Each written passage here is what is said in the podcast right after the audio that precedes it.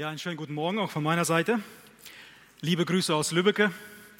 Ich freue mich wieder, ja, hier zu sein in Espelkamp, wo wir gemeinsam das Wort Gottes oder über Gott nachdenken wollen. Danke für die einleitendes Programm. Es hat mir sehr gefallen. Gott die Ehre. Danke dafür. Nun, heute geht es mit der Themenreihe weiter. Es geht äh, Gott erkennen, wie es schon durchgeklungen ist. Es geht um die Allwissenheit und Allgegenwart unseres großen Gottes. Ja, der Psalm 139. Als ich mich vorbereitete und äh, intensiv mich mit diesem Psalm beschäftigt habe, dann sagte ich auch schon zu Christian, es lässt einen einfach nicht so, wie man war. Es tut einen mit etwas. Wenn man diesen Psalm betrachtet und sieht und erkennt, wer Gott wirklich ist, mit wem wir es zu tun haben. Nun, ich pflege es so, dass ähm, bei meiner Vorbereitung ich versuche in dieser Zeit der Vorbereitung wirklich jeden Tag diesen Text zu lesen. Jeden Tag. Ich höre mir immer wieder ein Audio an. Zum Beispiel bei YouTube kannst du das ein Audio dir anhören über den Psalm 139, wird vorgelesen, kannst du unterwegs einfach mal so hören. Und was mir aufgefallen ist bei YouTube zum Beispiel, da gibt es ja immer wieder manchmal so äh, Daumen hoch oder Daumen runter. Und ich war erstaunt, normalerweise bei diesem Psalm, ich hörte auch schon Aussagen und sagte, das ist mein Lieblingspsalm, 139. Ich dachte, ja, das ist ein schöner Psalm, der gefällt mir auch sehr. Aber manche Menschen, die sich diesen Psalm anhören oder vielleicht lesen, die haben einen Daumen nach unten gemacht. Ich dachte so, aus welchem Grund macht man einen Daumen nach unten beim Hören dieses Psalmes? Nun, wenn man diesen Psalm durchliest und versteht, wer Gott ist und vielleicht nicht im Einklang mit Gott lebt, dann ist das eine gewisse Bedrohung. Es ist ein gewisses, eine Unruhe entsteht in einem. Und es ist unangenehm zu wissen, Moment, also wenn ich jetzt das und das mache oder das und das oder das denke, Gott weiß das und es entgeht ihm nichts. Und so ist es auch mit diesem Psalm, wenn man ihn liest und äh, darüber nachdenkt und versteht, Gott ist überall, Gott weiß alles, das macht einem etwas mit einem. Es ernüchtert. Es ernüchtert wirklich, ja, bewusster zu leben, Entscheidungen zu treffen, äh, nicht so leichtsinnig, sondern bedacht, durchbetet, Entscheidungen zu treffen. Und es ist sehr, sehr wichtig, über Gott nachzudenken. Darüber werden wir jetzt noch zu sprechen kommen. Nun, es ist ein Psalm von David, ein Lied. Im Alten Testament, die Psalme sind ja Lieder. Und äh, viele Psalme sind in, da kennt man eine Struktur an Strophen. Und hier sehen wir auch in diesem Psalm vier Strophen. Achtet mal darauf, wenn ihr die Psalme mal liest. Und da werdet ihr erkennen, wenn ihr genau liest, erkennt, erkennen, dass sie in Strophen eingeteilt sind. Und hier geht es in vier Strophen, jeweils sechs Verse, 24 sind es insgesamt und immer alle sechs Verse kommt eine andere Thematik oder wird ja über Gottes Wesen, wird, wird, der, wird der Psalmist, redet er hier. Nun, es sind wirklich ähm, diese Menschen, die diese Psalme niedergeschrieben haben, wie David, Asaf und viele anderen, die erzählen ja aus ihrem eigenen Leben, was sie mit Gott erfahren haben. Es sind äh, Berichte, Erzählungen und, äh, was Gott mit ihnen, wie Gott ihnen geholfen hat in, in Notsituationen. Und äh, wie Gott natürlich auch mit Menschen umgeht, die Gott äh, äh verwerfen und die Gebote und, und die ganzen, das Wort Gottes mit Füßen treten. Die Bibel nennt das hier die Gottlosen. Wie er mit ihnen umgeht. Und hier sehen wir hier in diesem, in diesem Psalm, es ist ein Anbetungslied ein Anbetungspsalm. Wir, ja, wir, haben ja fünf Psalter in der Bibel und äh, es gibt ja verschiedene Gattungen. Es gibt die Rachepsalme, die messianische Psalme und so. Aber das hier mehr ist ein Lob, ein Anbetungslied. Es ist ein sehr, sehr, sehr persönliches Lied, ein sehr persönlicher Psalm von David. Und David, er hatte, wie man scheint auch diese, wenn man den Psalm liest, er hatte eine Erkenntnis bekommen von Gott. Gott hat ihm etwas enthüllt, etwas offenbart über sein Wesen. Wir können das mit unserem menschlichen Verstand Gott nicht verstehen. Wir, wir sind so dankbar, dass Gott uns das Wort gegeben hat. Und David bekam von Gott diese Offenbarung und diese Enthüllung über sein Wesen, wer Gott ist, mit wem er es überhaupt zu tun hatte. Und David hatte das ja auch in seinem Leben erfahren, mehrmals, wie er ihn bewahrt hat, gesegnet hat und geführt hat. Wir lesen zum Beispiel in Vers 6, da heißt es, diese Erkenntnis ist mir zu wunderbar, zu hoch, dass ich sie, mit, äh, dass ich sie fassen könnte. Also David gibt zu, von mir aus, äh, aus meiner Sicht, ich würde es niemals verstehen, aber Gott gibt mir diese Erkenntnis. Er öffnet mir es, wer er ist.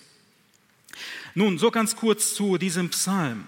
Lass uns den mal gemeinsam einmal lesen. Das sind 24 Verse, dass wir den nochmal uns vor Augen führen. Ich lese Psalm 139, ich lese nach der Schlachterübersetzung 2000. Da heißt es in Vers 1, dem Vorsänger von David ein Psalm. Herr, du erforschst mich und kennst mich. Ich sitze oder stehe auf, so weißt du es. Du verstehst meine Gedanken von ferne. Du beobachtest mich, ob ich gehe oder liege, und bist vertraut mit allen meinen Wegen. Ja, es ist kein Wort auf meiner Zunge, das du, Herr, nicht völlig wüsstest. Von allen Seiten umgibst du mich und hältst deine Hand über mir. Diese Erkenntnis ist mir zu wunderbar, zu hoch, dass ich sie fassen könnte. Wo sollte ich hingehen vor deinem Geist? Und wo sollte ich hinfliehen vor deinem Angesicht? Stiege ich hinauf zum Himmel, so bist du da. Mache ich das Totenreich zu meinem Lager, siehe, so bist du auch da. Nehme ich die Flügel der Morgenröte und ließe mich nieder am äußersten Ende des Meeres, so würde auch dort deine Hand mich führen und deine Rechte mich halten. Spreche ich, Finsternis soll mich bedecken und das Licht zu Nacht werde um mich her, so wäre auch die Finsternis nicht finster für dich und die Nacht leuchtete wie der Tag. Die Finsternis wäre für dich wie das Licht, denn du hast meine Niere gebildet. Du hast mich gewoben im Schoß meiner Mutter. Ich danke dir dafür, dass ich erstaunlich und wunderbar gemacht bin. Wunderbar sind deine Werke. Und meine Seele erkennt das wohl. Mein Gebein war nicht verhüllt vor dir, als ich im Verborgenen gemacht wurde, kunstvoll gewirkt, tief unten auf Erden.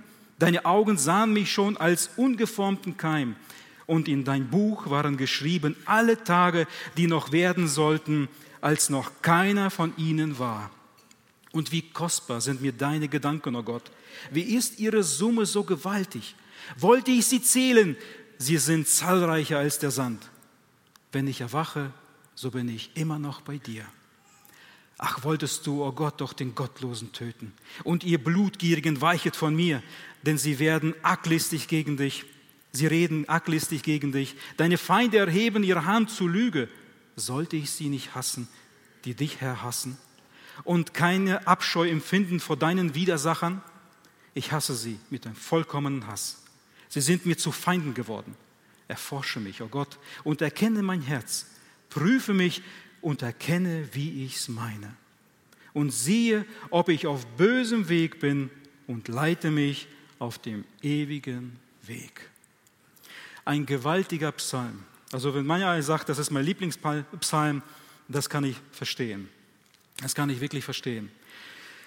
Ein, hier geht es als ersten Punkt, David sagt, er Gott, der Allmächtige, der Schöpfer Himmels und der Erde, der alles gemacht hat, der alles in seiner Hand hält, der alles erhält, der alles führt, er kennt mich, sagt David. Er kennt mich. Es leben circa 7 Milliarden 600 Millionen Menschen auf diesem Planeten zurzeit, circa. Doch Gott kennt jeden Einzelnen persönlich. Er weiß um jeden Bescheid.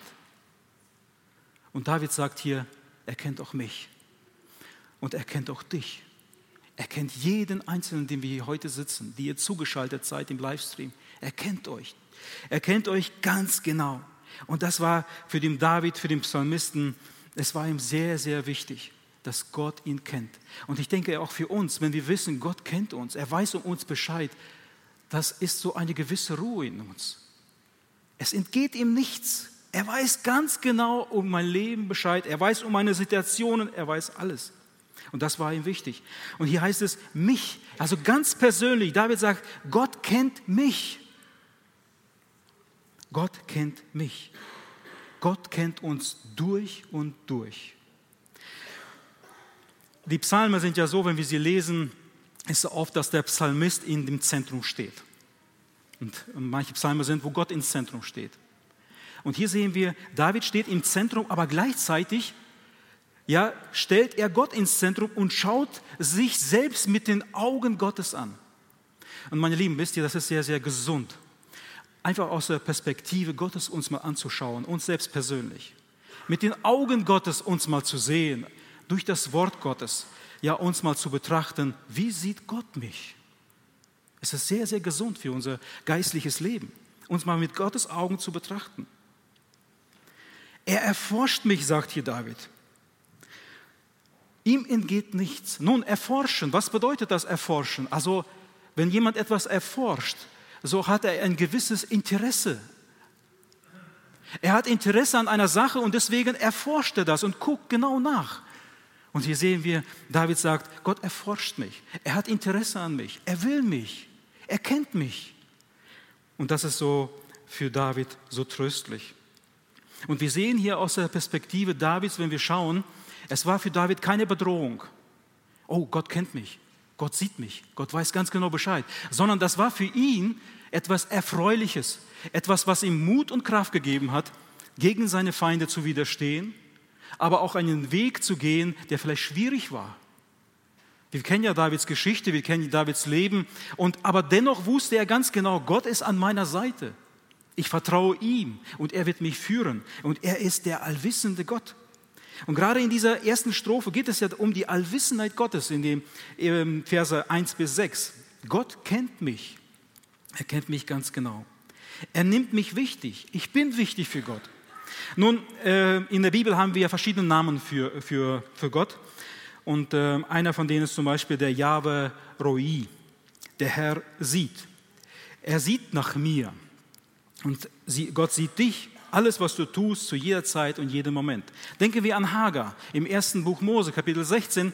Es ist ja so, ähm, Sarah ist ja frucht, also bekommt keine Kinder und äh, sie sagte zu Abraham, nimm meine Magd Hagar. Und Abraham geht auf diesen Vorschlag ein und Hagar wird schwanger. Aber ähm, in den Augen äh, Hagars wurde ist Sarah jetzt ein wenig so verächtlich. Also, ähm, und äh, Sarah merkt das natürlich, dass sie jetzt auf den zweiten Platz gerückt ist und dass sogar die eigene Macht sie äh, Magd verachtet. Und sie beschwert sich bei Abraham und Abraham sagt, ja, mach was, die, was du willst. Und sie schickt sie weg. Sie, schickt sie, sie demütigt die Hagar und schickt sie weg in die Wüste. Und Hagar sitzt am Brunnen. Und äh, wir wissen, was geschieht in der Wüste, wenn man kein Wasser, vielleicht kein Wasser hat oder ich weiß nicht, ob der Brunnen ausgetrocknet war, aber auf jeden Fall, sie ist äh, am Ende und er begegnet ihr, da heißt es, der Engel des Herrn. Und wenn es im Kontext sehen wir, dass, dass es der Sohn Gottes ist, der Herr Jesus. Und wenn wir manchmal, das sehen wir auch in dem Zusammenhang, wo er sagt, ich will dir, also in der Ich-Form, will dir Nachkommen erwecken.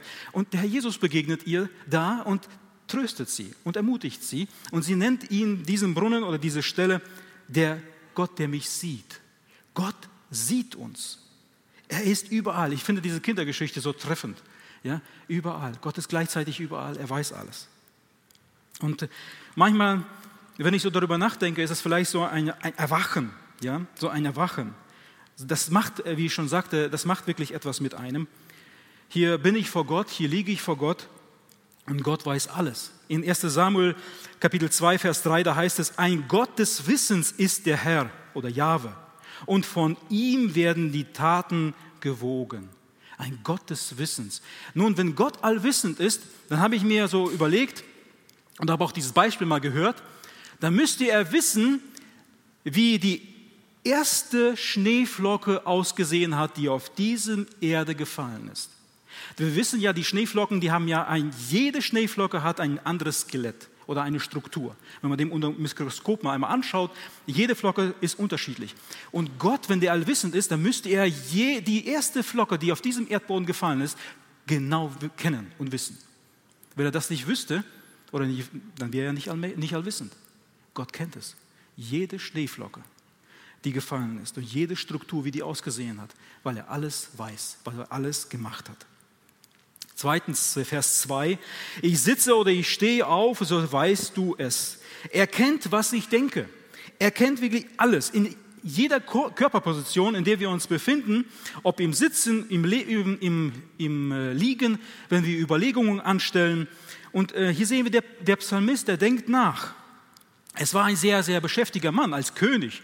Er hatte nicht viel Zeit, aber dennoch hat er sich Zeit genommen, um wirklich intensiv über Gott ja, nachzudenken, zu überlegen. Und das ist wirklich sehr, sehr wichtig, über Gott nachzudenken. Wir, ich bin sehr froh und dankbar für diese ähm, Reihen, die wir jetzt haben, diese Predigtreihen, wo wir über das Wesen Gottes nachdenken dürfen. Es ist wirklich etwas Bereicherndes für mich persönlich. Aber ich denke auch zu Hause.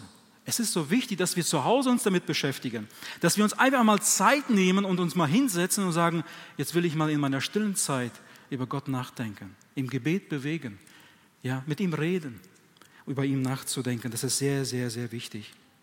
Und äh, wisst ihr, leider leben wir, das ist auch ein endzeitliches äh, Zeichen. Wir leben in einer, momentan in einer so einer Gesellschaft, die sehr oft dieses Sprungdenken haben. Habe ich mal so gehört von einem Bruder. Er sagte, die entwickeln so ein Sprungdenken. Man hat keine Zeit, über etwas genau und längere Zeit nachzudenken. Weil durch die Medien, durch Fernseher und äh, Internet, die kleinen Videos und die wir alles, was wir alles angucken, ich will das ja auch nicht schlecht machen. Es gibt auch gute Sachen, ja. Aber entwickeln wir so ein Sprungdenken, ja. Wir denken kurz nach und gehen weiter. Denken nach und springen. Aber die Bibel, ja, wir sehen hier David, er denkt intensiv über etwas nach, eine längere Zeit. Und das verlernen wir leider. Das verlernen wir in unserer Zeit leider. Intensiv, längere Zeit darüber nachzudenken. Ich, manchmal sitze ich draußen in der Terrasse, auf der, auf der Terrasse, lese die, das Wort, bete und ich merke auf einmal im Gebet, wenn ich die Augen aufhabe und etwas betrachte, ist ja viel Arbeit im Haus, ja? Da muss was gemacht werden. Auf einmal, zack, bin ich weg. Mit den Gedanken ganz woanders. Auf einmal fange ich mich wieder und sage, du warst doch gerade beim Lesen, beim Beten und jetzt denkst du über diesen Pfosten nach. Ja? So geht es manchmal. Wir haben einfach dieses, uns, ähm, wir verlernen dieses intensive und lange Nachdenken über Gott, über sein Wort, zu beten mit ihm. Und das ist sehr, sehr wichtig, dass wir das nicht verlieren. Sehr wichtig. Andere denken im Gehen. Ich zum Beispiel, wenn ich, äh, ich gehe sehr oft. Wenn ihr im Moor unterwegs seid, werdet ihr mich antreffen. Also ich bin sehr, sehr lange unterwegs. Und äh, manchmal, wenn ich mit der Leine, wir haben so einen kleinen Ballonker zu Hause, mit der Leine vor der Tür stehe, dann versteckt sich der Hund unterm Tisch. Der will nicht mit, weil er genau weiß, wenn ich jetzt mitgehe, sind das Stunden. Ja? Und meine Frau, die geht ja gar nicht mehr mit dann mit mir. Aber das tut mir gut. Ich weiß, ich bin unterwegs, der Herr ist da. Ich, äh, Peter, Hans-Peter Reuer, von ihm habe ich das auch gehört. Er macht, hat das auch immer gemacht. Und ich, ich, ich einfach, ich merke, da bin ich und Gott. Oder Gott und ich, besser gesagt. Ja? Und äh, man denkt darüber nach. Und äh, das ist so wichtig, über Gott nachzudenken. Das will ich immer wieder betonen. Du verstehst meine Gedanken von ferne, haben wir gelesen. Alles, was wir denken, unsere Gedankenbilder, die wir in unserem Kopf haben, alles, was wir vorhaben, weiß Gott. Alle unsere geheimen Wünsche und äh, alles Begehren und natürlich auch die bösen Gedanken, weiß Gott. Gott ist sehr aber auch an unseren Gedanken interessiert. Unsere Gedanken sind ihm nicht egal. Das auf keinen Fall. Und Gedanken sind ja auch unbekannt. Unbekannt und schnell. Da kommt ein Gedanke und auf einmal ist er wieder weg. Die Gedanken in uns. Und manchmal sitze ich am Tisch mit meiner Frau und frage sie, oder sie fragt mich, was denkst du gerade? Und man merkt im Gespräch, man ist gar nicht da. Und natürlich merkt das die Person, ja. Sie kennt ja meine Gedanken nicht. Und sie fragt sie, was denkst du gerade darüber nach? Aber wisst ihr, Gott kennt meine Gedanken. Gott kennt sie doch alle. Gedanken kommen und gehen. Und wir haben so oft über unsere Gedanken nicht die Kontrolle. Und ich habe mich damit beschäftigt. Ich sagte, das kann doch nicht sein. Da kommt ein Gedanke, der mir nicht gefällt und er will sich einnisten in mir. Und ich, äh, äh was soll ich damit machen? Und dann manchmal dann stehst du und sagst, Herr, vergib mir diesen Gedanken, aber der kommt und dann geht er wieder, ja, aber ich will das nicht, ja. Und dann hörte ich mal einen Bruder sagen, solche Gedanken die so flüchtig sind, muss man einfach ignorieren. Unser Verstand, unser Herz und alles ist ja alles Fleisch. Und wir werden versucht, müssen ignorieren. Einfach auf diese Gedanken nicht eingehen. Was geschieht, wenn wir unseren Gedanken oder diesen Gedanken Raum geben in uns? Es entfaltet sich. Ob es jetzt unreine Gedanken sind oder böse Gedanken sind, die entfalten sich in unserem Herzen. Umso mehr wir Raum ihnen geben, umso mehr nehmen die uns ein. Und dann denken wir, und dann wie der Herr Jesus sagt, wenn du dir die Frau ansiehst, um sie zu begehren, dann hast du schon die Ehe gebrochen. Wichtig ist, dass wir diese Gedanken abwehren und ihnen nicht Raum geben in uns. Und Gott will uns diese Kraft geben, sie zu, ja, zu ignorieren und zu sagen, Herr, hilf mir jetzt, nimm mir diesen Gedanken weg. Ja, die Gedanken sind schnell und die sind ja flüchtig. Von ferne, Gott kennt unsere Gedanken schon von ferne, heißt es hier. Ähm, wenn, wenn ich denke, weiß Gott schon lange voraus, was ich, was ich gerade denke. Und äh, er braucht nicht so in unserer Nähe zu sein und uns mit einem Mikroskop oder vielleicht so zu beobachten oder uns zu erforschen, ganz genau. Er weiß es ganz genau. Er weiß ganz genau, was ich denke. Ähm, wir können uns ja nur vor dem Kopf gucken. Ja, wenn ich euch so anschaue, ich weiß nicht, was ihr denkt. Ich weiß, ihr wisst nicht, was ich denke. Aber Gott weiß es ganz genau. Er kennt uns durch und durch. Und äh, dass Gott uns kennt und dass er meine Gedanken kennt, das ist ein sehr, sehr tröstlicher Gedanke, wie auch bei David, dass er uns als seine Kinder kennt und, und weiß, was wir denken. Bedrohlich ist es natürlich für Menschen, die mit Gott nicht übereinstimmen, die mit nicht äh, mit Gott leben, die einen sündige Wege gehen. Ja, wir müssen vieles durchdenken, überdenken. Und wir Christen, wir haben etwas, wirklich über etwas ganz Großes nachzudenken. Es geht nicht nur um banale Sachen, sondern es geht um den lebendigen Gott, über den wir uns Gedanken machen müssen, den wir immer mehr kennenlernen wollen, den wir ja verstehen wollen. Lasst uns viel über Gott nachdenken. Lasst uns viel nachdenken, das ist tröstlich, wie der David es hier auch tut. Vers 3, da sehen wir, du beobachtest mich und äh, ob ich gehe oder liege, ob ich gearbeitet habe, ob ich gerade Wochenende habe, ob ich ruhe. Gott ist alle unsere Handlungen, unsere, unsere Bewegungen sind ihm bewusst und er kennt meinen ganzen Tag, mein ganzes Tageswerk, ganzen Tageswerk kennt Gott ganz genau. Manchmal denkt man so, ach, was für ein verlorener Tag, ja? Nur mit den Kindern den ganzen Tag verbracht. Ich denke so an unsere Mütter, an unsere Schwestern, aber vielleicht war das der, der richtige oder sagen wir mal der entscheidende Tag, wo man sich Zeit genommen hat, auch für die Kinder. Ich manchmal beobachte ich, meine Frau oder ihr, ihr beobachtet mal eure Frauen, die Mütter, Kinder, die bringen die Kinder zur Welt. Da werden die Kinder erzogen, mehr oder ja, also von uns Eltern. Da werden die Kinder in den Kindergarten gebracht, wenn sie in den Kindergarten, dann werden sie abgeholt, dann werden sie zur Schule gebracht oder von der Schule geholt, wird Mittag gekostet, wird gekocht, dann wird aufgeräumt, dann wird Boden gewischt, dann wird aufgeräumt. Und dann denke ich so, und dann hat man noch vielleicht einen Dienst in der Gemeinde und dann kann ich vorstellen, dass die Frauen dann sagen, ich bin müde geworden irgendwie. Und manchmal ist man so entmutigt. Dann kommt man nach Hause, zieht man sich vielleicht die Schuhe nicht aus, der Boden ist gerade gewischt und äh, so leichtsinnig geht man ins Zimmer hinein. Ja? Und äh, die Frau stellt sich vielleicht die Frage, für wem tue ich das alles? Liebe Schwestern, liebe Mütter, ich will euch ermutigen, Gott weiß das. Gott weiß das. Und er, er wird euch belohnen dafür. Er weiß es. Ganz genau. Und was ihr tut für eure Männer, für eure Kinder oder eure Väter, da steht man von acht, Uhr, von acht Stunden bis zehn Stunden irgendwo in der Fabrik. Dann hat man vielleicht noch einen Dienst in der Gemeinde. Dann hat man da noch was und dies noch was. Und manchmal kommt man nach Hause und ist man komplett K.O., erschöpft. Dann fragt man sich, ist das wirklich so? Ja, es ist so schwer manchmal, ja, wenn man so darüber nachdenkt. Aber Gott weiß das. Gott weiß, dass ihr bemüht seid, um eure Familie, sie durchzubringen, sie zu versorgen. Gott weiß das. Und das ermutigt einen. Gott weiß es ganz genau. Was wir denken, was wir durchmachen, Gott weiß es. Und mit allen meinen Wegen bist du vertraut, sagt David. Ja, er kennt, wo ich bin, mein Weg und mein Ziel. Denke so an, an, den, an Garten Eden. Gott kommt in Garten Eden, die Sündenfall ist gerade geschehen und äh, Adam und Eva verstecken sich und Gott fragt, Adam, wo bist du? Fragt man die Frau, Gott, weißt du nicht, wo Adam ist? Natürlich wusste er das. Nun, er wollte einfach aufmerksam machen, den Adam, Adam, wo befindest du dich gerade? Du bist auf einem ganz verkehrten Weg. Gott wusste ganz genau, wo Adam sich befand und Eva, dass sie einen ganz verkehrten und sündigen Weg eingeschlagen haben. Es gibt keinen Weg auf der Erde, da Gott niemanden sieht. Er sieht jeden und er kennt, was ich rede. Er kennt ganz genau Vers 4. Ja, es ist Es ist kein Wort auf meiner Zunge, da du, Herr, nicht völlig wüsstest. Er kennt genau, was ich rede. Worte sind ja Ausfluss unserer Gedanken. Also gesprochene Gedanken sind, ist unser Reden.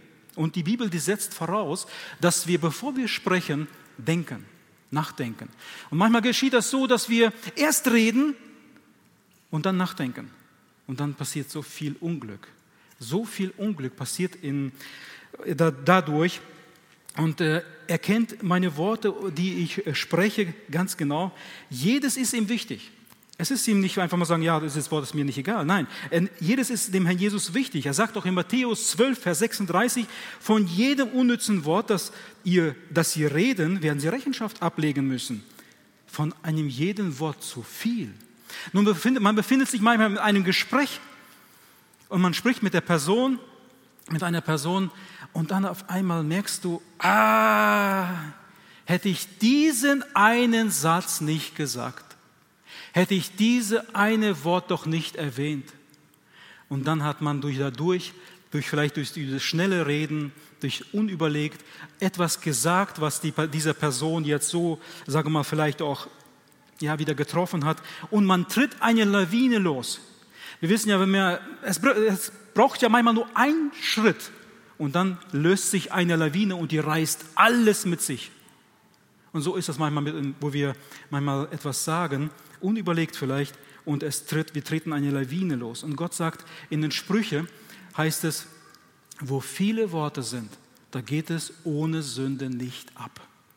Wo viele Worte sind, da sind ohne Sünde nicht ab. Oder zweideutige Worte. Ähm, nun, ich werde vielleicht jemandem jetzt vielleicht zu nahe kommen. Aber das Wort, das ist geil. Das ist ein zweideutiges Wort. Und meines Erachtens gehört das nicht in den in den Mund eines Christen. Einem wiedergeborenen Kind Gottes gehört so ein Wort nicht in den Mund, weil es ein zweideutiges Wort ist. Das ist geil. Oder Paulus sagt, Witzeleien. Wisst ihr, versteht mich nicht falsch. Ich bin ein Mensch, der gerne lacht. Ich höre mal auch einen guten Witz. Muss ich zugeben. Der auch gerne lacht. Aber Paulus, er, er warnt uns davor vor Witzeleien, die unanständig sind, die vielleicht einem sogar kränken und beleidigen und verletzen. Davor sollten wir wirklich Abstand nehmen. Aussagen, die zweideutig sind, sollten wir lassen. Gott kennt jedes Wort, was wir sprechen. Es ist irgendwie auch ermutigend für die, die sagen, Herr, du weißt alles und hilf mir bitte, die richtigen Worte zu finden. Aber für jemanden, der vielleicht anders handelt, ist es zum Nachdenken. Er kennt jedes Detail von mir. In Psalm 5 heißt, in Vers 5 heißt es, von allen Seiten umgibst du mich. Und ähm, der Grund für Gottes Allwissenheit ist seine Gegenwart. Ja, Gott weiß alles, weil er überall gegenwärtig ist. Und Luther sagt, übersetzt es von hinten und von vorne bin ich von dir umschlossen. Also umzingelt. Gott umzingelt uns. Und weil er uns so wunderbar kennt und uns umgibt, kann er uns auch bewahren und auch beschützen, weil er immer da ist. Das ist etwas wirklich Tröstendes. Aber die andere Seite müssen wir auch nicht verlieren. Wenn Gott hinter, auch hinter uns ist, dann weiß er auch ganz genau und er beobachtet uns und er sieht, er sieht mich ganz genau, was ich tue, obwohl ich ihn nicht sehe. Und die Frage ist natürlich, was tue ich, wenn, wenn mich niemand sieht? Wenn ich ganz allein für mich bin, wenn ich ganz allein für mich bin, dann darf ich wirklich ganz echt sein. Ganz echt. Was tue ich dann, wenn mich keiner sieht? Jemand sagte mal, Roger Pugh hat das mal gesagt, wenn wir etwas tun, was Gott nicht gefällt und andere Menschen es vielleicht nicht sehen, dann sind wir in diesem Moment Atheisten. Warum? Weil wir meinen, Gott sieht es nicht, weil Gott nicht da ist. Weil Gott nicht da ist. Sind wir in diesem Moment Atheisten, sagte mal Roger Pugh. Und das muss, muss ich darüber nachdenken. Das stimmt. Wenn wir etwas bewusst tun und meinen, der anderen sehen es, Gott sieht es, äh, anscheinend sieht Gott sieht es auch, nicht, sind wir in dem Moment Atheisten. Und Gott nimmt Notiz von jedem unseren Handeln und unseren Denken. Es ist ein wenig, was uns ein bisschen vielleicht bedrückt, aber es ist auch etwas, wo es uns auch wieder ja, dazu führt, dass wir bewusster leben mit Gott, in der Heiligung voranschreiten. Und uns Gott hilft, einfach ein bewusstes, geheiligtes Leben zu führen, ein Zeugnis für die anderen zu sein, ein, wirklich ein Leben, das anders ist als die Welt. Das ist sehr, sehr wichtig. Und dieses Bewusstsein, dass Gott von jedem von uns Notizen nimmt und uns sieht, kann uns trösten, aber auch überführen. Überführen von unseren Sünden, von falschen Wegen, kann uns ja zurückbringen. Und äh, diese Tatsache, ich habe mir das rot durch, äh, überstrichen oder durchstrichen, unterstrichen, besser gesagt, die, die, Tatsache dient uns zum Schutz vor dem Sündigen. Die Tatsache, dass Gott es weiß und dass Gott da ist, ist uns als Schutz gegeben, zu wissen, ah nee, das kann ich nicht machen. Gott sieht das ja. Ist uns als Schutz gegeben. Das ist etwas sehr gut, das zu behalten. Merkt euch mal diesen Satz. Ist uns als Schutz gegeben vor dem Sündigen. Denkt an Josef. Ich musste sofort an die Geschichte von Josef denken. Er ist bei Potiphar, verkauft in der Sklaverei. Nun ist er in dem Haus Potiphars und ihm wird alles anvertraut. Und der Potiphar, er musste, brauchte nur Essen und Trinken und er sagte, also die Frau gehört mir. Also die darfst du nicht haben. Das andere darfst du alles verwalten. Und die Frau hat natürlich ein Auge auf Josef geworfen. Es war ein schöner Mann wahrscheinlich. Und, äh, und eines Tages, er sagte sie, komm zu mir. Und Josef sagt nein. Warum sagt er nein? Er wusste ganz genau, Gott sieht mir jetzt zu. Und das diente ihm zum Schutz. Und er sagte, wie könnte ich so ein Übel tun und gegen Gott sündigen, indem ich mit dir jetzt hier diese Sünde tue? Gott, Josef sagte, nein, Gott sieht mich. Und das war ihm als Schutz gegeben. Und das dient auch für uns als Schutz, wenn wir wissen, wir wollen etwas tun und wir wissen ganz genau, Gott sieht das jetzt. Und dann tun wir es nicht, dann ist das doch wunderbar. Es ist etwas Wunderbares. Niemand kann uns auch verleumden. Manchmal, ja, Gott, was Gott schon nicht längst kennt. Ach so, das ist mir noch ganz neu. So nach dem Motto würde Gott sagen. Nein, Gott kennt unsere Vergangenheit. Er weiß alles, alle unsere Fehltritte. Ich bin so froh, dass ihr meine Vergangenheit nicht kennt. Aber Gott sei Dank, ja, ich, äh, Gott hat mich errettet aus dem Sumpf dieser Sünde und dieser Welt und ich darf jetzt hier stehen und bezeugen, ich bin ein Kind Gottes. Ich gehöre zu der Gemeinde, ich gehöre zu euch etwas Wunderbares. Manchmal die Kollegen in der, in der Firma, ich habe ja, äh, bevor ich mich bekehrt hatte, äh, lebte ich noch in der Welt und, na klar, arbeitete in der Firma. Und äh, jetzt die Kollegen manchmal sagen so, ach ja, Alex, damals, da haben wir immer noch Firmenfeste gehabt und da hat man ja alles gegeben, ja. Und damals hast du das und das getan. Und dann muss ich sagen, liebe Kollegen, das, was damals war. Also sie verleumdeten mich, ja, sie machten mich schlecht vor Gott. Aber Gott weiß das ja. Gott weiß, ach Alexei, ich habe das alles zugedeckt. Und äh, dann darf ich Ihnen sagen, wisst ihr was, liebe Kollegen, das, was damals war, das ist alles Vergangenheit. Das existiert nicht mehr. Und dann gucken die mich so an wie, jetzt sage ja, das ist alles weg. Ich, Gott hat alles weggewischt, alles zugedeckt. Ja, und dann ist die Sache erledigt. Kann, er kann uns verleumden. Und äh, Hebräer 4, Vers 13 heißt, kein Geschöpf ist vor dir unsichtbar. Alles ist bloß und aufgedeckt vor den Augen dessen, mit dem wir es zu tun haben. Nichts kann ihn meinetwegen auch überraschen, unseren Gott. Ja? Also kein schwarzer Moment, kein äh, schwacher Moment in meinem Leben kann Gott überraschen. Wo er sagen wird, Alexei, das habe ich jetzt von dir nicht gedacht. Also hier bin ich aber über dich enttäuscht. Gott kann nichts überraschen. Es kann nichts ans Licht, ans Licht kommen, was Gott veranlasst, mich zu verwerfen, weil er genau alles weiß und wusste schon in der Ewigkeit. Ehe ich ihn kannte, wusste Gott schon alles und dennoch hat er mich in die Nachfolge gerufen. Er nahm mich an, obwohl, ich, obwohl er wusste, was ich, noch alles andere, was ich noch alles anstellen werde. Er kannte meine Vergangenheit in der Ewigkeit schon, also was ich tun werde. Das kennt Gott alles. Denken wir an Petrus. Jesus Christus wusste ganz genau, dass Petrus ihn verleugnen wird. Petrus sagt, nein, Herr, niemals. Der Herr wusste es aber. Der wusste ganz genau. Und dennoch hat er Petrus erwählt. Er wusste von Anfang an, dass Petrus ihn verleugnen wird. Und dennoch hat er ihm in die Nachfolge gerufen. Er hat ihn als Hirte der Gemeinde eingesetzt, obwohl Gott es wusste. Denn Gott wird uns nie, es kann Gott nichts veranlassen, uns zu verwerfen, wie ich das schon gesagt habe. Er kannte mich schon, als er, ich ihn kannte.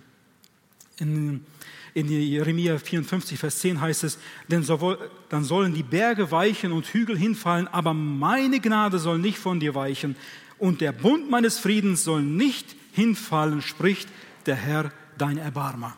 Und Gott weiß, er kennt unser Gebilde, er denkt, dass wir Staub sind. Unser Vater im Himmel erkennt uns ganz genau. Und er hat uns um seines Namens errettet, um seines Namens willen. Ja, er weiß auch, dass wir ihn lieben, liebe Geschwister, er weiß es. Und jetzt in Vers 6 kommt David zu einer Anbetung, wo er das versteht, wo er das alles erkennt, kommt er aus dem Staunen nicht mehr heraus. Er betet Gott an. Das lesen wir in Vers 6. Diese Erkenntnis ist mir zu wunderbar, zu hoch, als dass ich sie fassen könnte. David kommt aus dem Staunen nicht heraus. Zu wunderbar ist diese Erkenntnis, zu hoch, sagt David. Die zweite Strophe ist von 7 bis 12. Da wird uns die Allgegenwart Gottes beschrieben. Ich kann seine Gegenwart nicht entfliehen, sagt David mit, mit einfachen Worten. Und äh, er stellt, in Vers 7 heißt es, wo, wo, wo soll ich hin, hingehen vor deinem Geist und wo sollte ich hinfliehen vor deinem Angesicht? Es ist, und dann kommt diese allgemeine Frage, ja, diese Frage, wo soll ich hingehen? Will David denn weggehen? Will er denn Gott verlassen? Nun, wir wissen ja, Jona hat es ja versucht, aber es ist ihm misslungen. Gott ist ihm nachgegangen und hat ihn wieder zurückgebracht. Und äh, Jona hätte es eigentlich wissen müssen. Er lebte ja eine Zeit lang später als David und müsste diesen Psalm ja auch kennen. Aber wir können von Gott nicht entfliehen. Nein, David will nicht weggehen. Aber er stellt sich diese Frage, wo könnte ich hingehen, wo Gott nicht da ist?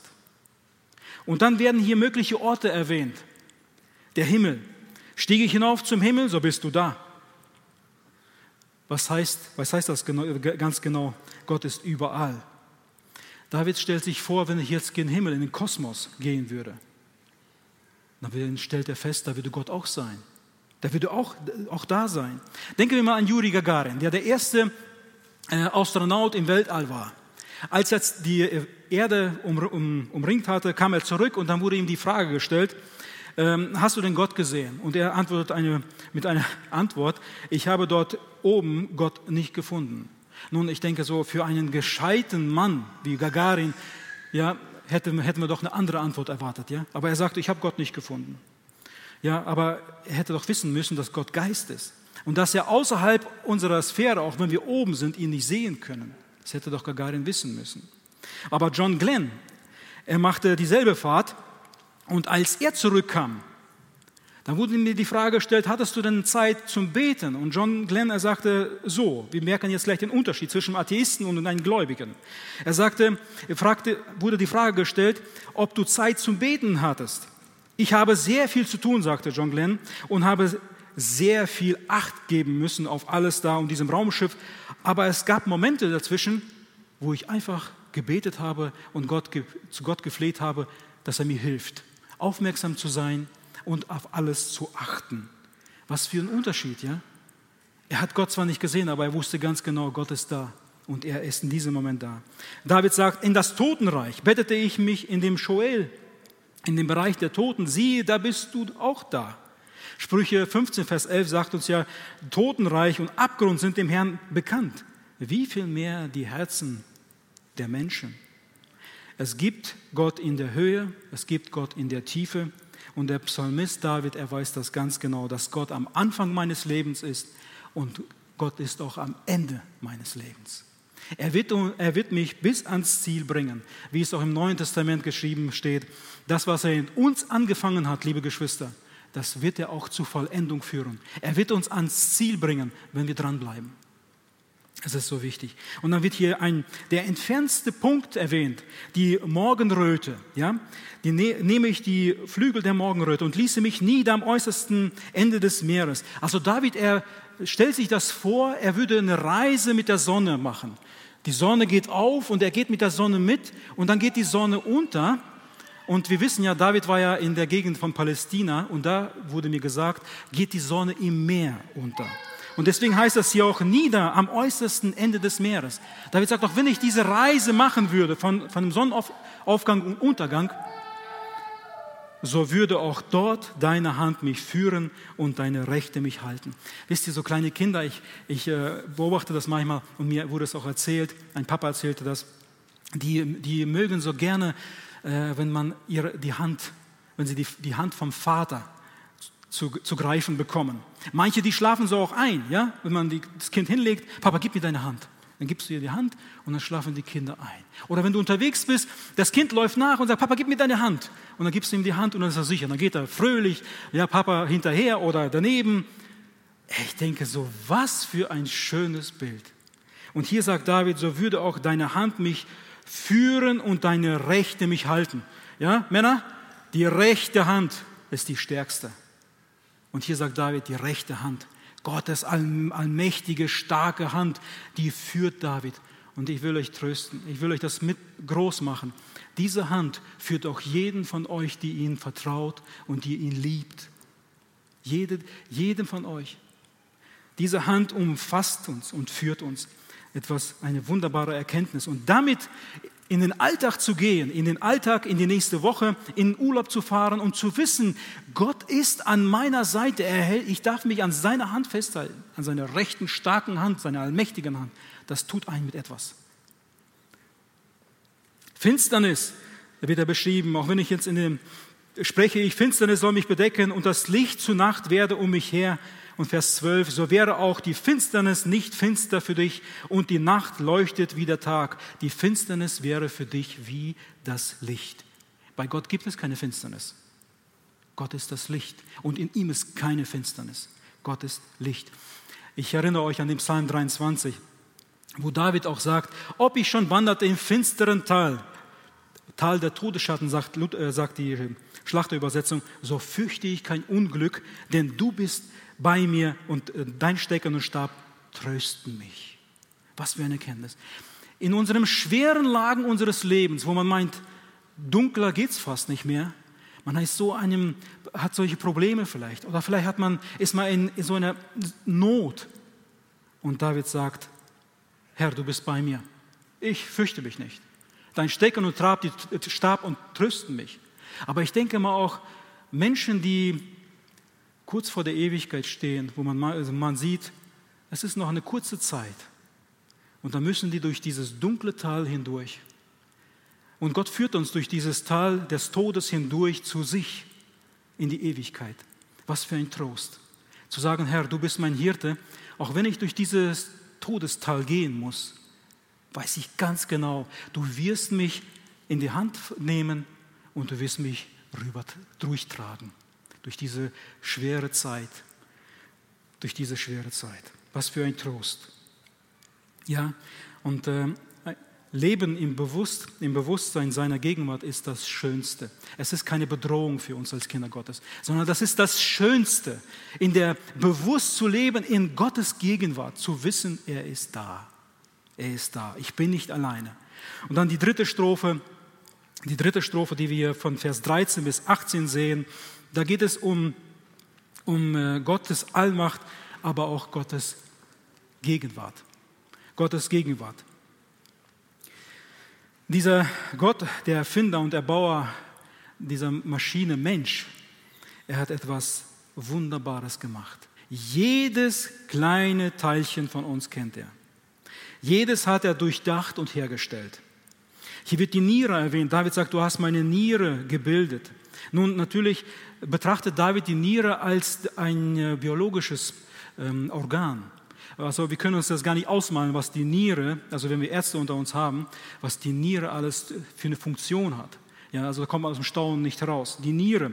Aber es ist aber auch ein Symbol für die, in der Bibel für Gefühle und äh, Zuneigung. Also Herz und Niere, wenn die erwähnt werden, steht für, für das Innere des Menschen für das Innere des Menschen. Und, Gott sagt, und David sagt, du hast die Niere bereitet, du hast das gebildet in mir.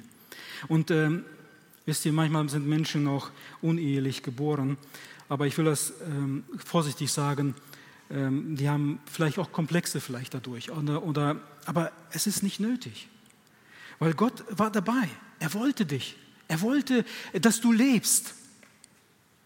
Er wusste um die Umstände, er wusste um die äh, Erzeugung, er wusste, dass du geboren wurdest, dass du, und das wusste Gott alles. Oder Kinder, die weggegeben werden, wo die Eltern sie nicht äh, ernähren können, wo die Eltern sie nicht versorgen können, wo sie vielleicht die Kinder auch misshandelt werden und hier weggegeben werden. Und die Kinder, die leiden ihr ganzes Leben. Aber ich will euch sagen, wenn du vielleicht einer von euch dabei ist oder im Livestream, Gott wusste das. Und Gott liebt dich und Gott hat dich gewollt. Er will dich. Er will, dass du lebst und er will ja dich er will dein Vater sein. Dein himmlischer, dein himmlischer Vater. Ja, wir müssen uns immer wieder die Tatsache bewusst werden, Gott will uns. Gott will jeden von euch und Gott hat euch gewollt. Das ist etwas wirklich sehr, sehr Wichtiges festzuhalten. Und dann sehen wir die Entwicklung im Mutterleib, denn du hast meine Niere gebildet und weiter, du hast mich gewoben im Schoß meiner Mutter.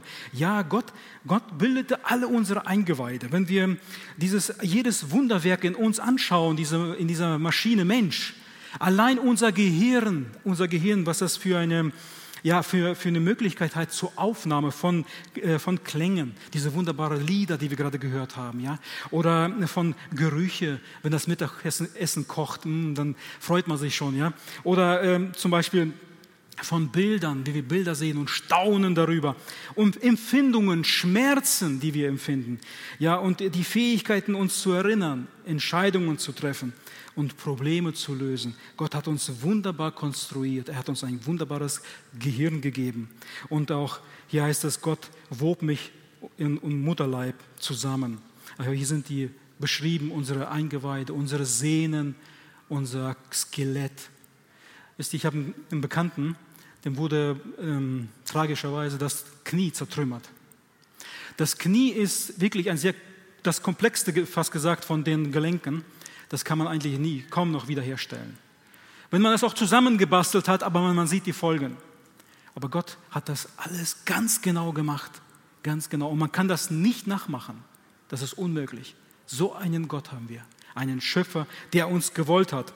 Ja, er hat jede Zelle, ja, darüber gewacht, über jede Zelle. Er hat meine Veranlagungen bestimmt und äh, die ganze Art. Und das ist sehr, sehr tröstlich. Und David, er bricht hier ein Lob dem Herrn gegenüber aus, wenn ihr an den Menschen denkt, der die Krönung der Schöpfung ist. David kann nicht anders als einfach nur zu loben und zu danken. Ich danke dir dafür, dass ich erstaunlich und wunderbar gemacht bin.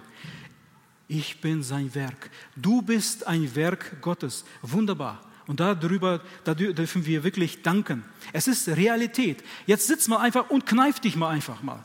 Kneif dich einfach mal und, sagen, und sage, ich bin gewollt, und ich bin von Gott gemacht. Und so wie ich bin, hat Gott mich gemacht. Du bist Realität. Du lebst. Und Gott hat dir das Leben geschenkt. Und Gott will dir das ewige Leben geben. Durch den Glauben an Jesus Christus. Er will dir das ewige, vollkommene Leben bei sich im Himmel geben.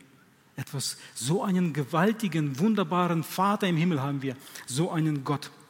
Und da geht es nicht um Selbstwertgefühl. Man versucht die jungen Leute immer wieder einzuflößen. Ja, du musst selbstsicher sein. Dieses Selbstwertgefühl muss in dir sein. Ja, und dieses Zeug. Nein, sondern es geht um Realität. Es geht darum, ja, zu erkennen, ich bin von Gott gewollt. Gott hat mich gebildet. Ich bin sein Kind und ich will ihm dafür danken. Ja, Dank ist geboten dafür und nicht sich einzureden, dass man etwas ist. Man kann sich hinstellen und sagen, ich bin etwas, ich bin etwas, aber das bringt alles nicht. Es bringt nichts. Gott zu danken, ja, dass ich die Krone der Schöpfung bin, das ist etwas Wunderbares. Und wunderbar sind deine Werke, sagt ihr. Und so weiter. Wir können uns das so gar nicht ja, ausmalen. Und David, er kommt ja auch nicht aus dem Staunen heraus. Und äh, wir sehen hier einfach auch im Vers 16, deine Augen sahen mich schon als ungeformten Keim, als Embryo. Wisst ihr, wir sprechen heute in unserer Zeit von Abtreibungen, in welcher Woche, in welchem Monat, aber das ist ein Vers, der uns klar und deutlich sagt, eine befruchtete Eizelle ist ein Leben, es ist ein Knäuel. Es ist zwar noch nicht alles entwickelt, aber es ist ein Leben, da sind alle Informationen drin. Und wer das abtreibt, der tötet. Das sagt die Bibel der tötet. Das ist Mord. Das ist Mord. Und deswegen, hier sagt er, du hast mich als ungeformten Keim, als den Urkeim gesehen. Gott hat ihn gesehen. Und das hat David so zum Staunen gebracht. Gott hat mich wirklich schon von Anfang an gesehen. Hat Gott mich gesehen. Und äh, das ist eine klare Stelle, wo er gegen die Abtreibung. Ich meine, deutlicher, was soll man da noch sagen? Nun, dann geht es hier um, den Tages, um, den, um Gottes Tagebuch. Darüber werden wir jetzt nicht unbedingt so aufhalten. Aber es gibt Menschen, die sagen, ja schau mal, an diesem Vers kannst du sehen, dass Gott alles bestimmt hat. Zum Beispiel, und in dein Buch waren geschrieben alle Tage, die noch werden sollen, und als noch keiner von ihnen war. Und man meint dann, ja, guck mal, ich kann nichts machen und äh, ist alles in meinem Leben geordnet und bestimmt und ich kann nicht anders. Das stimmt nicht. Gott hat uns gemacht, seinem Gegenüber. Wir können denken, wir dürfen Entscheidungen treffen und Gott erwartet von uns eine Entscheidung. Auch zur Bekehrung erwartet Gott uns eine Entscheidung. Wir dürfen uns entscheiden für Jesus Christus. Ich möchte es ganz kurz mit einem Beispiel erklären über die Vorauswissenheit oder Vorherwissenheit Gottes. Nun, manche sagen, ja, ich kann mich nicht anders entscheiden, weil Gott alles bestimmt hat. Ein ganz, ganz schwaches Beispiel. Wir gehen morgens zum Bäcker. Gott weiß es, dass wir zum Bäcker gehen. Nun stehen wir vor den Tresen und da liegen Brötchen. Mohnbrötchen, Vollkornbrötchen, Dinkelbrötchen. Und wir müssen uns jetzt entscheiden. Was für ein Brötchen nehme ich denn? Welches Brötchen nehme ich denn? Und dann entscheiden wir uns für das Mohnbrötchen oder für das Korn, äh, Meerkornbrötchen. Hat uns da Gott beeinflusst? Hat er gesagt, du musst das Brötchen nehmen? Nein. Wir, Gott wusste es von der Ewigkeit her, dass wir dieses Mohnbrötchen nehmen werden, aber er hat uns das nicht bestimmt, dass wir es nehmen sollen. Ja, Gott ist allwissend, aber er zwingt niemanden und er bestimmt auch nichts. Wir dürfen uns freiwillig, freiwillig entscheiden und Entscheidungen treffen. Das ist nochmal so zum, Fest, zum Festhalten. Ja, und wir entscheiden uns auch, ich muss das ganz deutlich sagen, ob wir in den Himmel wollen und in den Himmel kommen, entscheiden wir uns für Jesus Christus. Aber wir entscheiden uns auch, das ist eine Entscheidung, wenn wir Jesus ablehnen und dann verloren gehen für alle Ewigkeiten, entscheiden wir uns bewusst gegen Gott und für die Hölle. Das müssen wir festhalten. Das muss man klar sagen. Es gibt keinen Zwang. Gott zwingt niemanden in den Himmel aber er gibt uns eine freie Wahl. Er sagt, entscheide dich für mich und du wirst leben in Ewigkeit oder nicht und du wirst verloren sein in aller Ewigkeit in der Hölle. Ja, Gott gibt uns diese Möglichkeit, sich zu entscheiden. Nun, ähm, und zum Schluss, ich möchte mich ganz kurz fassen, ich denke, meine Zeit ist schon abgelaufen, aber ich möchte mich ganz kurz fassen jetzt über die vierte Strophe und da ist auch diese Anbetung und äh, da sehen wir die Heiligkeit Gottes und David erkennt das. David erkennt das und er sagt hier im Psalm 139, Vers 90, ach wolltest du, oh Gott, doch die Gottlosen töten. Also du solltest ein rechtes Urteil, ein Gericht über sie sprechen. Diese Blutmenschen, die Blutgierigen, weicht von mir, sagt David. Hier ist der Gottlose mit gemeint, der nicht Buße tun will. Und David, David, er ist so voller Eifer für den Herrn. Er, hat ja, er kommt ja jetzt von diesen Versen, die wir gerade betrachtet haben, seine Allwissenheit, seine Allgegenwart, seine Allmacht, wie er den Menschen gemacht hat und alles ja, um, um, umgibt. Ja? Es ist ja wie, die Allgegenwart ist ja so zu erklären, das möchte ich auch ganz kurz nochmal zu verdeutlichen. Vielleicht ist es jemand eine Hilfe. Man, Gott ist, wenn wir uns in einem Raum befinden, in einem kleinen Raum, so um, umgeben wir den ganzen Raum. Wir wissen ganz genau, ja, wir, wir sehen den ganzen Raum und wir erfüllen den ganzen Raum. Und sagte mal jemand, ein Bruder sagte mal, so müsst ihr euch mal vorstellen, die Allgegen, Allgegenwart Gottes ist, er hat sich einen Raum gemacht, also das ist jetzt bildlich gesprochen, ja? Gott ist ja nicht gebunden an Raum und Zeit, aber einen Raum, in dem er sich befindet, der Weltall, unten Erde, hier bei uns in Löbeke, die ganze Erde, wo er alles erfüllt und überall ist überall ist. Und David, er kommt von diesen Versen und sieht diese Menschen, die gegen Gott rebellieren, die die Gebote Gottes, das Wort Gottes mit Füßen treten, die seinen Heiligen töten und verfolgen. Und David, er kann nicht anders. Wisst ihr, äh, natürlich runzelt man die Stirn, wenn man diese Verse liest. Wie geht das? David, wie, was betest du da? Ich hasse sie mit einem vollkommenen Hass. Ich, ich, musste mich damit auch erst anfreunden an diese Verse.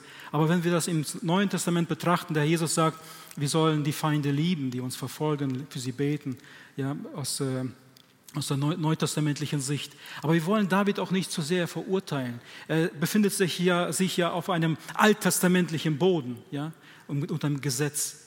Und er sieht das einfach, er kann das nicht ertragen, dass Gott so verachtet wird von diesen Menschen. Und äh, er sagt hier einfach, ja, das kann nicht sein. Sollte ich nicht hassen, die dich Herr hassen? und keine Abscheu empfinden gegen deine Widersacher, sagt David hier. Und äh, wir müssen auch nicht so schnell David verurteilen. Zum Beispiel in dem Vater Unser, da beten wir eine Stelle, da heißt es, ähm, Vater unser im Himmel, geheiligt werde dein Name, dein Reich komme und dein Wille geschehe. Was ist damit gemeint? Das Reich Jesu komme, wenn Jesus soll wiederkommen. Aber was geschieht, wenn Jesus wiederkommen wird? Da werden die Feinde gerichtet werden. Und das beten wir. Wir müssen uns dessen bewusst sein, manchmal, was wir beten. Ja?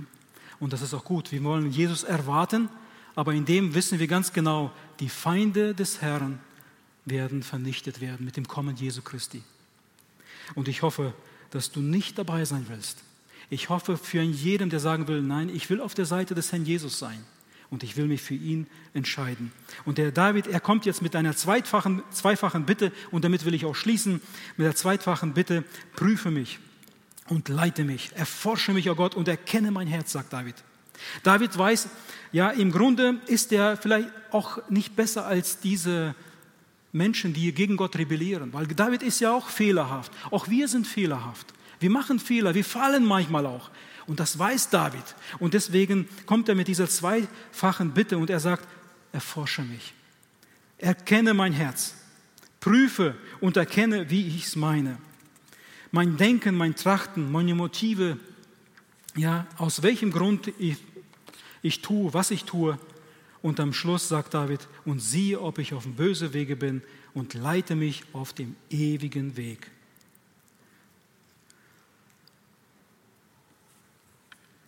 Gott hat uns wirklich sehr, sehr lieb. Und er hat für uns etwas vorbereitet in der Ewigkeit, wofür wir ihm jeden Tag danken können. Und äh, wir sind Menschen, die wir vielleicht manchmal uns ablenken lassen, vielleicht auch einen falschen Weg ein, einschlagen. Und das weiß auch David. Und darum bitte ist es auch wichtig, dass wir dieses Gebet, was David hier spricht, diese zweifache Bitte, erforsche mich, leite mich, führe mich, sollte eigentlich auf unseren Lippen tagtäglich sein. Dass wir einfach erkennen, Herr, vielleicht bin ich doch, und ich weiß, wenn wir das bitten werden, Gott wird nicht tagelang warten, uns das zu offenbaren. Er wird nicht eine Woche äh, uns verziehen lassen. Er wird uns das sofort zeigen, wenn wir das ernst meinen. Und er wird uns zeigen, wenn wir manchmal einen Weg, einen Schlenker machen und sagt, hör zu, das ist nicht richtig für dich, das ist ein falscher Weg. Und er wird uns auf den richtigen Weg bitten. Und David bittet ihm im Gebet hier auch, Herr, bring, bringe mich ans Ziel. Bringe mich bis in die Ewigkeit, führe mich. Bringe mich ans Ziel zu dir. Das ist der Wunsch Davids. Und ich hoffe, ihr stimmt David zu, ich auch. Ich möchte da sein, wo Gott ist, wo Jesus ist. Und ihm bitten, Herr, bringe uns durch diese schwere Zeit, was wir durchmachen vielleicht, in unserem, ja, in unserem privaten Leben oder vielleicht in der Gesellschaft, in unseren Anfechtungen. Aber trotz diesem Ganzen, bringe mich ans Ziel, zu dir nach Hause in die ewige Ewigkeit. Ja, das Gebet soll auf unseren Lippen sein. Und zusammenfassend möchte ich einfach nur ganz kurz sagen, Gott ist allwissend, er ist allmächtig. Er kennt mich, weil er allwissend ist. Er kennt mich, weil er allgegenwärtig ist. Und er kennt mich, weil er mich gemacht hat. Und diesem heiligen Gott dürfen wir als Kinder Gottes angehören. Und wir wollen ihn dafür danken, ihn loben und preisen, ja, für seine Gnade und Liebe zu uns Menschen. Ihm die Ehre allein. Amen.